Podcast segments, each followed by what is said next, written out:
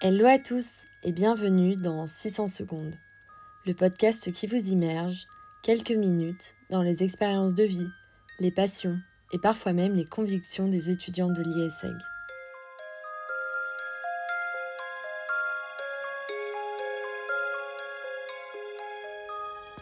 Professeure à l'ISEG depuis de nombreuses années, Ingrid commence par apporter du soutien aux étudiants.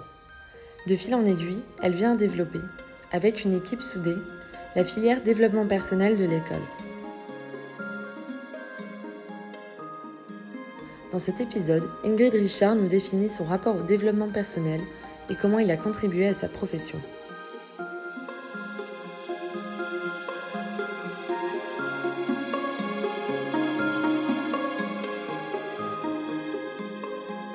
Bonjour Madame Richard et euh, bienvenue sur 600 secondes. Nous sommes super contentes euh, de vous recevoir sur notre chaîne. Vous êtes la première enseignante euh, à intervenir et on, pense que ça peut être super intéressant. alors du coup, pour commencer, est-ce que vous pourriez vous présenter brièvement et nous expliquer votre rôle à l'ISEG? D'accord. Bah déjà, bonjour aussi toutes les deux, Anouk, Marion. Euh, merci pour votre invitation. En plus, là, vous mettez une petite pression en me disant que en plus, c'est la première enseignante à, intervenir. Donc euh, voilà, la, pression est forte. Non. En tout cas, merci pour, euh, pour cette sollicitation. Alors, pour faire rapide, bah, je suis arrivée à l'IESEG il y a maintenant pile 20 ans. Je suis arrivée en septembre 2000.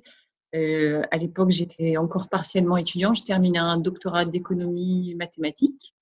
Et ben voilà, j'ai cheminé, c'est-à-dire que ben, j'ai enseigné de l'économie, de l'économétrie. Et en parallèle, ben, j'ai développé entre guillemets une mission qui m'a beaucoup plu, qui s'appelle l'accompagnement des étudiants. Donc pendant 13 ans, j'étais responsable pédagogique première année, puis première, deuxième année, puis première, deuxième, troisième année. Et donc, depuis 2015, je suis en charge du développement personnel à l'ISEG, donc de cette coordination de cette filière, euh, donc de l'ensemble des enseignements et des enseignants qui interviennent en développement personnel. Et comment ça s'est passé du coup la transition entre votre premier poste un peu plus tourné vers l'économie et après vraiment le, côté développement personnel et accompagnement des, étudiants à l'ISEG alors, ça s'est fait, on va dire, dans un processus un petit peu, un petit peu plus long. C'est-à-dire que à partir de, 2013, euh, j'avais toujours cette compétence, on va dire, ciblée sur l'économie et j'avais toujours ma mission d'accompagnement. Et ça a coïncidé avec une période où l'école, juste avant de démarrer son processus vision, s'était déjà posé la question de ben, si on voulait, entre guillemets, euh, euh, équiper au mieux les étudiants sur le plan comportemental, sur quoi on insisterait, qu'est-ce qu'on ferait différemment, qu'est-ce qu'on ajouterait. Il existait déjà pas mal de choses dans le parcours, on va dire, première, deuxième, troisième année, donc dans parcours bachelor, mais finalement, c'était de se dire qu'est-ce qu'on pourrait, euh, de comment on pourrait les outiller encore un petit peu, juste avant de rentrer sur le monde du travail. Et c'est à partir de là bah, qu'il y a eu toute une réflexion qui a duré presque deux ans sur finalement qu'est-ce qu'on voudrait transmettre comme compétences comportementales clés aux étudiants euh, J'aimerais bien qu'on revienne euh, un petit peu sur l'étudiante que vous étiez avant de travailler à l'ISEG. Euh, vous nous avez parlé d'économie, d'économétrie. Comment vous avez orienté votre profession dans un domaine beaucoup moins théorique, comme le développement personnel? Et comment vous avez senti que c'était vers ce type d'enseignement que bah, vous vouliez vous orienter, finalement? Alors, euh, ma, mes premières années à l'IESEC, c'est vrai que c'était, ben voilà, j'avais, j'étais à la fac deux jours par semaine, j'étais à l'IESEC trois jours par semaine, et puis ben, j'enseignais la microéconomie, j'enseignais la macroéconomie, et puis à côté de ça, il y avait, il y avait un besoin qui m'avait été entre guillemets relayé par l'école, qui était, ben, on a des étudiants qui démarrent leur première année que tu as dans tes cours, et qui, pour l'instant, ont peut-être besoin d'un petit peu d'éclairage pour trouver le bon équilibre avec tout ce qui se passe, alors les nouvelles matières et puis la nouvelle vie que ça implique. Et donc, alors, entre guillemets, l'argument était simple, c'était de dire, bah, c'est relativement jeune, puisqu'à l'époque, effectivement, j'avais 23 ans. Est-ce que ça te paraîtrait euh, pour toi intéressant de les accompagner aussi, pas sur le plan, on va dire, technique, économique, mais de les voir en dehors des cours et puis de voir ceux qui ont besoin d'un petit coup de pouce? Bon, les discussions qu'on avait, effectivement, elles étaient centrées sur l'organisation scolaire, mais elles étaient aussi beaucoup plus larges. et elles amenaient à des discussions sur bah, finalement le sens qu'on donnait à tout ce qu'on faisait et comment est-ce qu'on se retrouvait dans ce qu'on dans ce qu'on faisait, dans ce qu'on mettait en place comme nouvelle vie. Et c'est à partir de là où entre guillemets, ben, j'ai trouvé que ça avait moi aussi du sens dans ma façon d'intervenir à l'ISEG, de pouvoir apporter un peu cette, cette aide. Alors, c'était même pas de l'aide, c'était quelque part de l'écoute, parce que n'avais pas toutes les solutions, mais ne serait-ce que d'avoir ces moments d'échange et de, oui, d'écoute pour eux, leur permettait aussi parfois simplement de se dire, euh, ouf, je sais qu'apparemment c'est comme ça pour beaucoup et que ça va passer, que c'est une période de transition parce qu'on arrive à l'ISEG et, et, on est un petit peu stressé et qu'il y a plein de choses qui se produisent. Donc voilà. Alors maintenant, par rapport à l'étudiante que j'étais, donc à l'époque j'étais aussi encore étudiante à temps partiel, on va dire. Ben, c'est vrai que j'avais moi de mon côté un parcours très, on va dire linéaire, c'est-à-dire euh, très rationnel. Euh, je faisais mes cours, j'étais à la fac euh, et puis et puis je préparais mon doctorat. Et mais en même temps, ce, qui, ce que les étudiants me partageaient, le côté, ben on a des doutes, le côté il y a plein de choses qui se produisent et est-ce qu'on est là où on voudrait être? Ben, Moi, je l'avais vécu alors 4-5 ans avant et je le vivais encore parce qu'à ce moment-là, moi, je faisais un doctorat en me disant est-ce que c'est vraiment ce que, que j'ai envie de faire? Et donc, bah, à partir de là, effectivement, j'ai je je dis pas qu'on s'identifie quand on accompagne, mais ça, ça, ça, il y a un écho dans ce qu'on nous raconte en se disant oui, c'est vrai que ça aussi, moi, je le, je le, je le ressens comme ça, ou en tout cas, j'ai ressenti quelque chose aussi. Et c'est ça qui m'a, qui m'a tout doucement amené à me dire, ben, si je voulais moi aussi aujourd'hui me poser cette question du sens à ce que je fais, euh, vers quoi j'irais si là, consciemment, je pouvais me positionner? C'était de dire bah, quelle empreinte, entre guillemets, je veux donner à, ce que je fais tous les jours. Et, oui, il y avait ce côté très rationnel de l'économie, des statistiques, mais euh, ce qui m'a aussi, moi, donné beaucoup d'énergie parce que j'avais besoin d'aller beaucoup à mon étage, entre guillemets, travail man à ce moment-là pour faire mon doctorat, mais c'était de pouvoir me nourrir de ces échanges avec les étudiants et de, du coup, de pouvoir me nourrir aussi avec des échanges avec mes, mes collègues enseignants avec qui je partageais ben, parfois pour essayer de trouver des solutions pour certains de nos étudiants communs. Et donc, ce côté un peu euh, partage, échange, euh, je ne vais pas dire que authentique, mais si, quelque part aussi, c'était de se dire, bah oui, on ne va pas parler que de bah, comment tu bosses tes cours de micro, comment tu bosses tes cours de maths. C'était de dire comment tu vis les choses qui sont en train de se produire dans ta vie et qu'est-ce qui fait qu'aujourd'hui, il y a des trucs qui te portent, qu'est-ce qui fait qu'il y a des trucs qui te, qui te, freinent et, ou en tout cas qui te pèsent. Et puis voilà, c'était le fait d'avoir ces échanges-là qui m'ont moi aussi nourri pour me dire, ben voilà, je trouve du sens dans ce que je fais.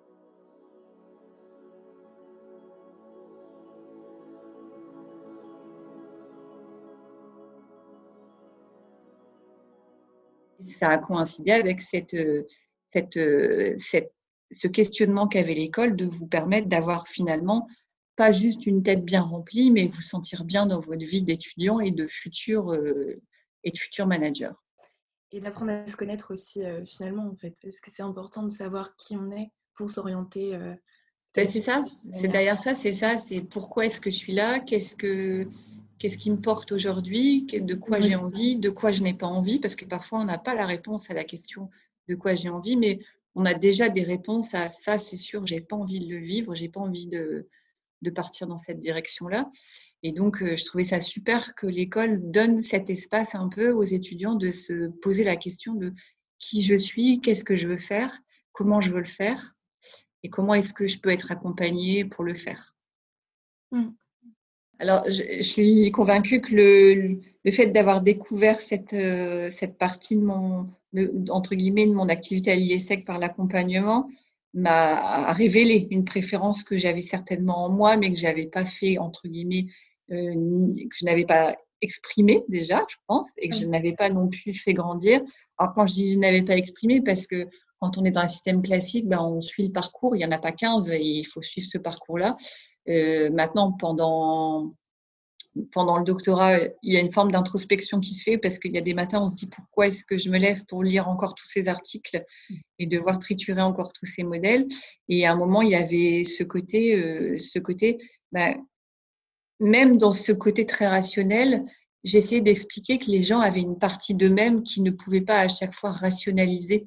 ce qui faisait beaucoup rire mon, mon, directeur de doctorat en me disant Mais il n'y a que vous qui allez mettre de la psychologie dans un doctorat d'économie. Je dis peut-être, mais je suis convaincue que les gens ne sont pas rationnels tout le temps. C'est pas possible qu'à un moment, ils n'écoutent pas leur petite voix intérieure.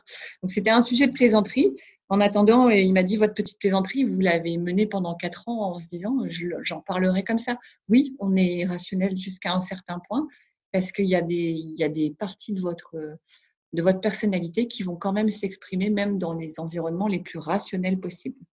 Donc, il y avait peut-être ces prémices, et puis après, il y a eu, euh, bah, il y a eu ces, échanges avec, euh, avec les étudiants. Il y a eu ces échanges aussi avec des collègues qui aussi avait cette fibre-là, je pense, parce que après l'équipe responsable pédagogique, c'est quand même bien étoffé. Et puis voilà, il y a des rencontres qui se font comme ça. Du coup, on sait que vous avez euh, émis l'idée du, du com à l'ISEG qu'on a nous-mêmes fait euh, pendant notre, notre master. Mmh euh, on voulait savoir pourquoi c'était si important pour vous de pouvoir voilà, l'avoir à l'ISEG et est-ce que c'est vous qui avez en fait du coup développé ce projet de, de com pour les étudiants? On a tous été convaincus par le fait que la ProcessCom avait cette, euh, cet avantage d'être, euh, entre guillemets, un outil plus complet.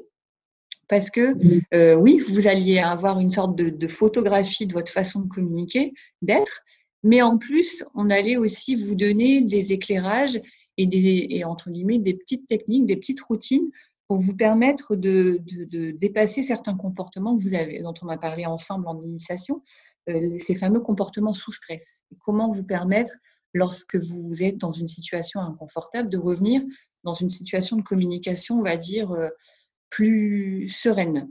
Mm. Le côté, bah, comment prendre soin de soi pour être au mieux dans sa vie de tous les jours, c'est vrai que la ProcessCom, bah, elle nous donnait tout ça.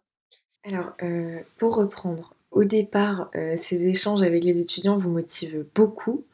Ensuite, vous développez la filière euh, développement personnel à l'ISEG avec euh, votre équipe.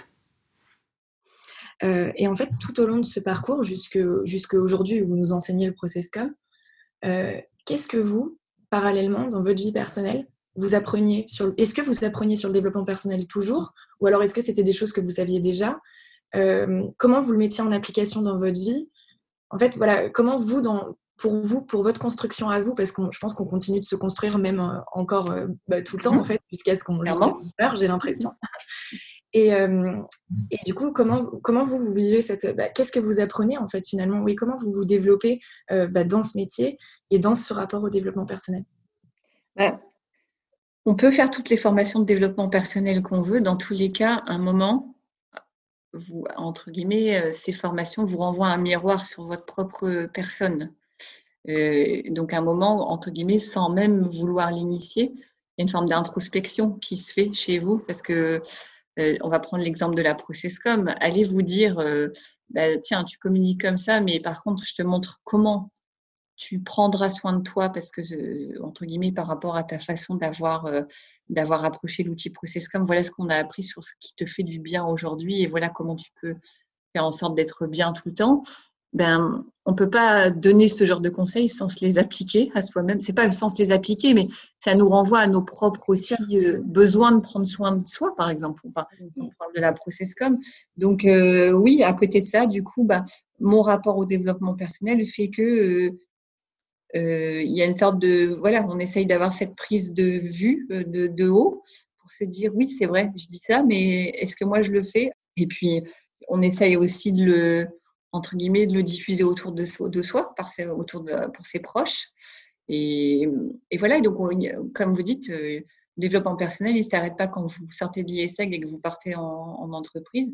C'est un le développement de la personne. Pour moi, il est, il durera toute votre vie.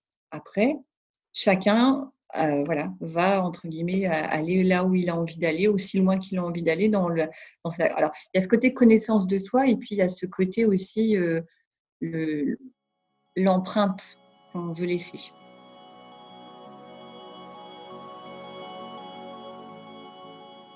Euh, par laisser une empreinte, ouais, une empreinte humaine, une empreinte de réussite, une empreinte de.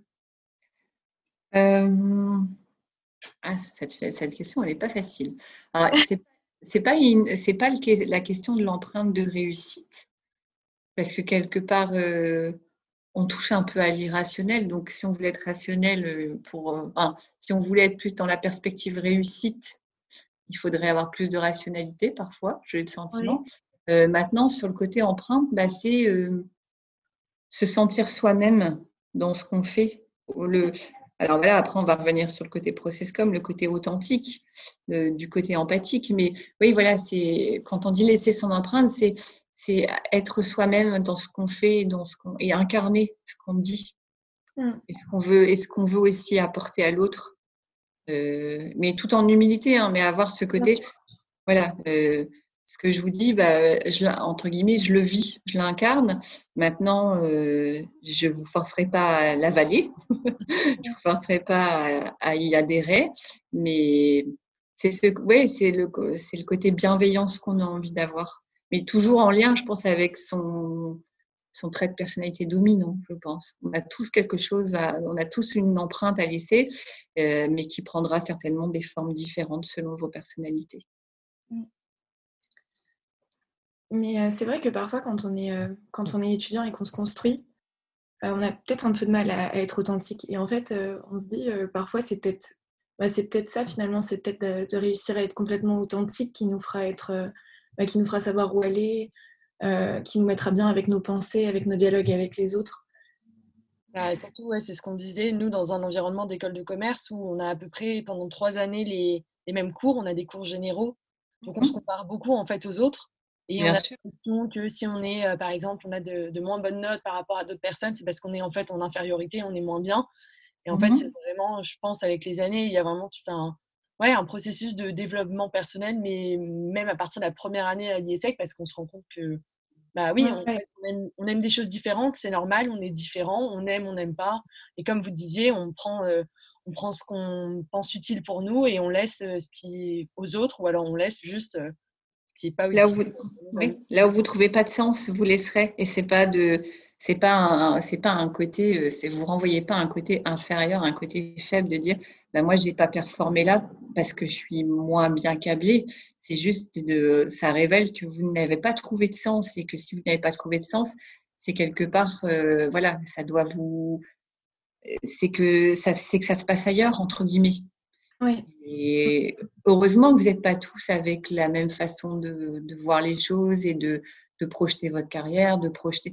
C'est normal. Maintenant, je suis d'accord, quand on est dedans, on veut tous, euh, entre guillemets, euh, être euh, sur le bon, on va dire, dans le, pas dans le moule, parce que c'est pas bien de dire le mot moule, mais voilà, on veut tous réussir, etc.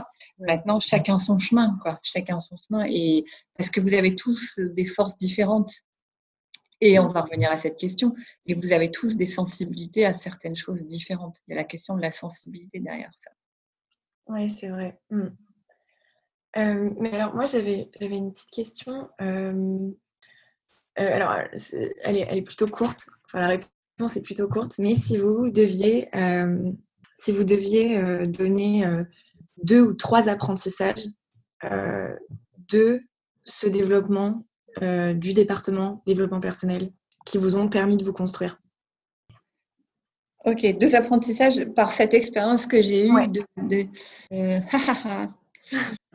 non, mais en fait, quand on s'est parlé mardi, entre les deux, je me suis effectivement dit qu'est-ce que je vais garder de plus marquant de cette expérience euh, à l'IESEC de mise en place de tout ça? Oui.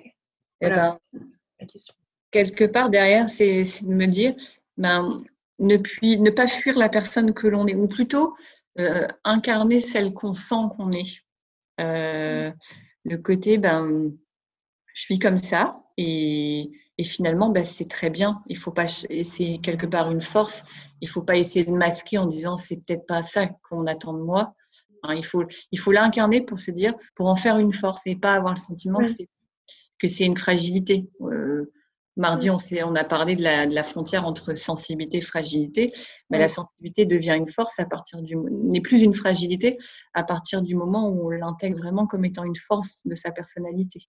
Mmh. Du coup, vous définiriez la, la fragilité par rapport à la sensibilité? Euh, La fragilité, ce serait plus euh, justement quand on essaye de masquer cette, cette sensibilité qu'on a. On est et, qui nous et, qui nous amène à nous suradapter.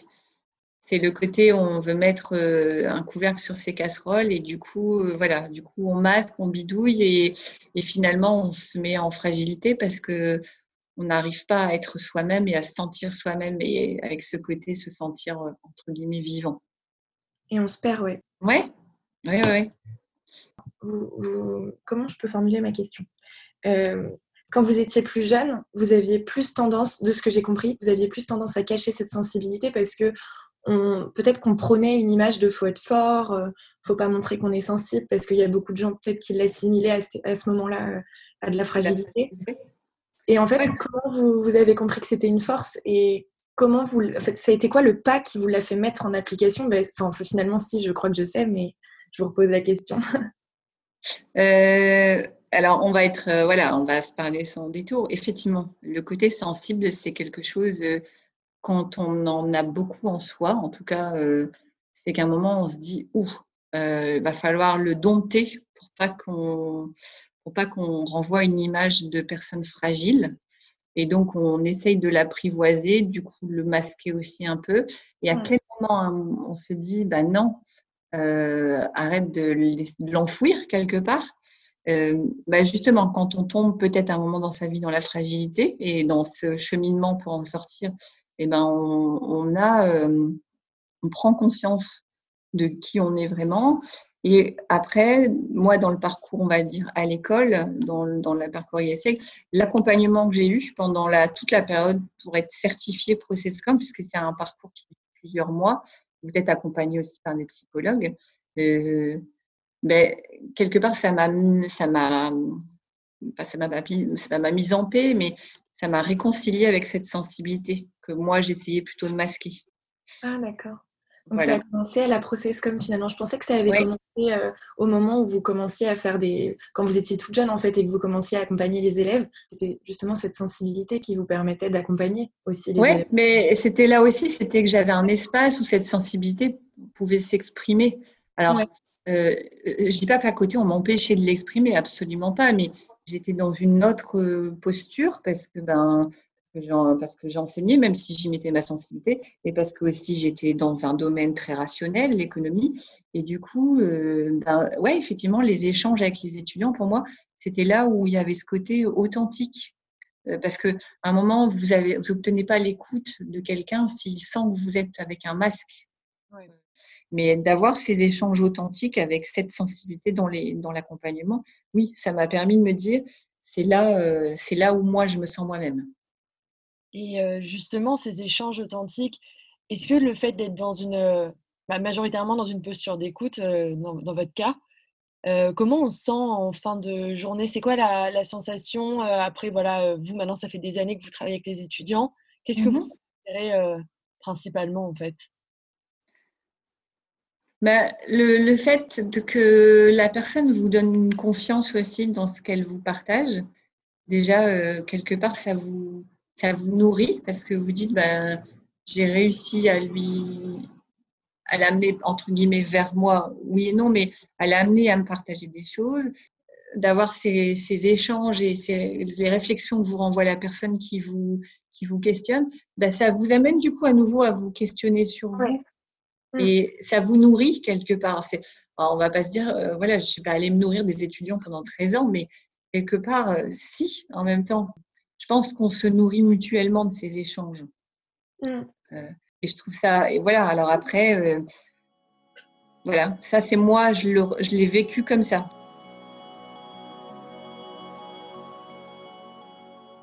On a beaucoup parlé de la sensibilité. On n'a pas défini ce que c'était pour vous la sensibilité. La sensibilité.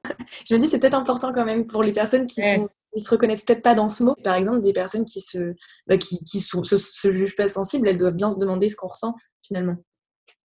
Oui, oui, je suis d'accord. Je suis d'accord. Alors, euh, comment est-ce que je définirais cette sensibilité? Alors, quand on veut transmettre quelque chose à, quelqu'un, euh, peu importe ce qu'on a envie de transmettre, entre guillemets, peu importe entre guillemets le contenu de ce qu'on veut transmettre, euh, ce que moi j'appelle sensibilité, c'est la façon dont on va le transmettre. Et cette, euh, cette façon de le transmettre, elle est liée à. C'est pas, pas évident à exprimer. Hein. Moi, j'ai l'impression que c'est lié au sens parfois. C'était un rapport au sens qui était assez différent des autres, euh, un rapport au toucher, un rapport à ressentir les, pas les énergies vibratoires des autres, mais un petit peu quand même. En fait, oui, il y a ça. Et du coup, il y a le, fait de, ouais, d'être réceptive, de ressentir certaines choses qui, qui, que l'autre dégage, et du coup, euh, de savoir ce qu'on en fait. Parce qu'on peut ressentir et rien en faire en se disant, oula, euh, ok, tu ressens ça, mais ça lui appartient de, ça, ça, ne t'appartient pas, ne te, voilà. Et, et après, il y, a, il y a ce côté, ben oui, je ressens, et en réponse à la sollicitation, parce que voilà, c'est une sollicitation, euh, du coup, je vais, je vais apporter entre guillemets un message euh, en lui entre guillemets en lui partageant ce que j'ai ressenti qu'elle dégageait. Alors, je ne sais pas si c'est très clair hein, dans ma façon de, de l'exprimer, mais il y a ce côté, euh, je ressens quelque chose dans ce que tu me partages, je vais te répondre, mais tu vas, entre guillemets, tu vas voir qu'il y a des choses que je sens chez toi. Mm. Euh, et, sans, et sans vouloir les, juger, sans vouloir les, entre guillemets, les contrarier, euh, sans vouloir non plus aussi les corroborer, hein, parce qu'à un moment, on peut se dire, OK, elle ressent ça, et c'est juste que la personne en face se dise, ah oui, elle, elle, elle, a, elle, a, voilà, elle a touché du bout des doigts ce que j'essaye d'exprimer au, profond, au plus profond de moi-même. Mm. Mm. Et donc, euh, quand je parle de sensibilité, c'est que on peut, même dans la façon d'accompagner les gens, hein, dans, le quotidien, dans, alors sur le plan, on va dire purement managérial, on peut délivrer des messages, on peut délivrer, entre guillemets, on peut, de, on peut tout à fait prendre sa mission tout en l'accompagnant de cette sensibilité, de la, euh, entre guillemets, pour, réaliser cette mission. Euh, ça nous rendra pas, je pense, moins productifs, moins. C'est pas le même chemin euh, pour la transmission. Parfois, il y a des gens qui ont une, une transmission plus directe. Euh, voilà, quand on a peut-être une sensibilité plus marquée, ben, la transmission se fait par parfois des chemins un peu plus détournés, par des voilà, en, en touchant plus à l'affect aussi parfois, mais pas toujours. Mais en tout cas, avec cette prise en compte de l'émotion que l'autre dégage. Oui, c'est ça, en fait. Mm. Je sais que c'est un peu, du coup, dans mon explication, c'est ouais, mais voilà. Mm. C'est beaucoup relié au ressenti, en fait, euh, euh, à ce que la personne dégage et à comment on la comprend. et Qu'est-ce qu'on a capté de l'autre, en fait? Ouais, c'est ça. Mm. Et qu'est-ce qu'on lui renvoie compte tenu de ce qu'on a capté et compte tenu de, entre guillemets, de ce, quelque part, est-ce qu'elle attend de nous? Pour pas non plus euh, à la fois passer à côté de ce qu'elle voudrait qu'on lui, qu'on lui rende, entre guillemets, mais aussi en même temps ne pas être intrusif. Parce qu'on n'est pas toujours, entre guillemets, euh, à même de gérer ses émotions et, et du coup, on n'a pas forcément envie de rentrer dans, ce, dans, ce, dans cette introspection. Voilà, on revient à cette idée d'introspection.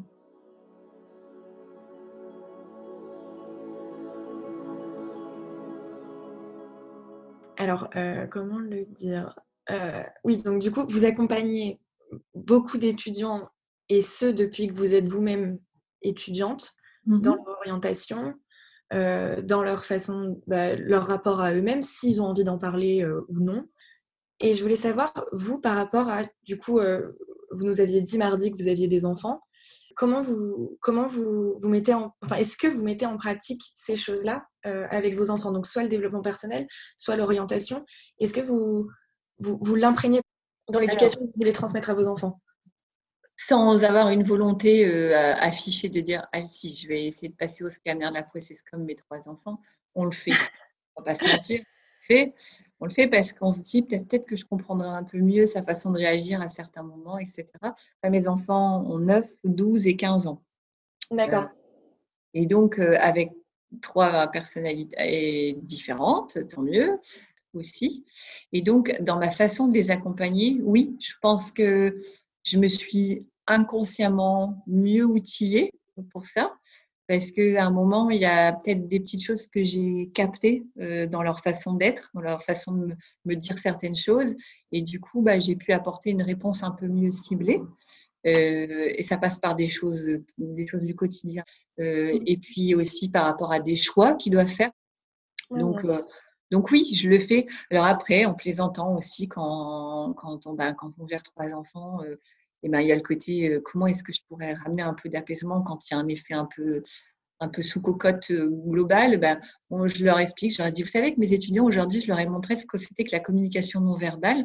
Je vais vous montrer un peu le dispositif qu'on suit pour communiquer de manière non violente avec, pardon, communication non violente. Comment on fait Donc, du coup, j'arrive un peu à aller avoir leur attente. Je dis, est-ce que vous voulez pas qu'on essaye? Et ouais, ça dure deux minutes en disant, maman, c'est bon, arrête. Et est-ce que parfois vous, prenez, euh, bah, vous, prenez de la hauteur par rapport à votre famille et euh, vous vous dites euh, oh bah ils sont ils sont en train de ils sont en train de se construire là et je et je le vois. Et est-ce que vous est-ce que vous vous, enfin en fait qu'est-ce que vous pensez de votre impact sur leur sur leur construction et de l'impact des parents d'une manière générale sur la construction des enfants? Alors que, est-ce que je prends de la hauteur? Oui forcément parce que parce qu'il y a un côté aussi, pas satisfaction, mais c'est pas de la satisfaction. C'est le, pour moi, je le ressens comme ça, c'est le fait de voir qu'il chemine consciemment vers un, vers un objectif. C'est pas le côté, euh, je vais aller dans, je reprends l'exemple de mon aîné, je vais pas faire cette activité parce que toutes mes copines vont la faire et que on peut avoir des bonnes notes et que du coup pour parcoursup c'est mieux, nanana. C'est le côté, je vais là parce que compte tenu de tout ce qu'on s'est dit et de tout ce que ça a suscité comme réflexion euh, chez moi, ben effectivement, euh, ça a du sens que j'aille par là. Mmh. Donc ça, je trouve ça, je trouve ça satisfaisant. Je trouve ça, alors c'est pas le mot satisfaisant parce que c'est pas ce que je recherche. Ben, il y a toujours le côté, ça m'apaise de voir que elle va se sentir au bon endroit et elle-même. Voilà. Oui. Qu'elle trouvera une place, sa place, le côté authentique c'est de voir aussi son enfant évoluer dans ses difficultés. Oui. Voilà. Et de manière qu'on soit enfant, euh, adolescent, adulte, euh, et adulte plus mûr, euh, c'est clair que les difficultés de la vie vont nous aider paradoxalement à, mieux nous connaître encore. Hmm. Hmm. Mais c'est intéressant d'entendre le témoignage d'un parent parce que nous ici, enfin en tout cas dans 600 secondes, on est tous des étudiants jusqu'à l'heure.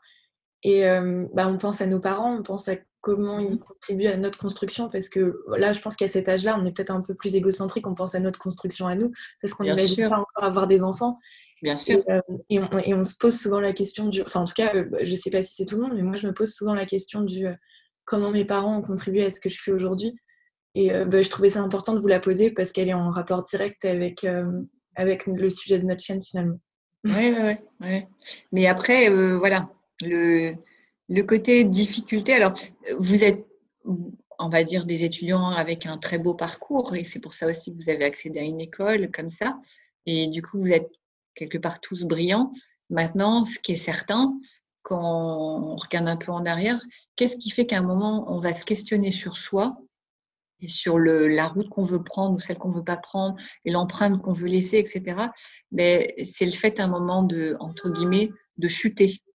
Quand on, quand on est chahuté ou qu'on chute même complètement, et ben, il y a ce côté dans sortir de cette période un peu, alors j'avais parlé de turbulence en, en process com, le, le, fait de sortir de cette zone de turbulence, ben, du coup, nous amène à, à réincarner d'autant plus qui on doit vraiment être pour ne plus se, se retrouver en situation de fragilité, par exemple.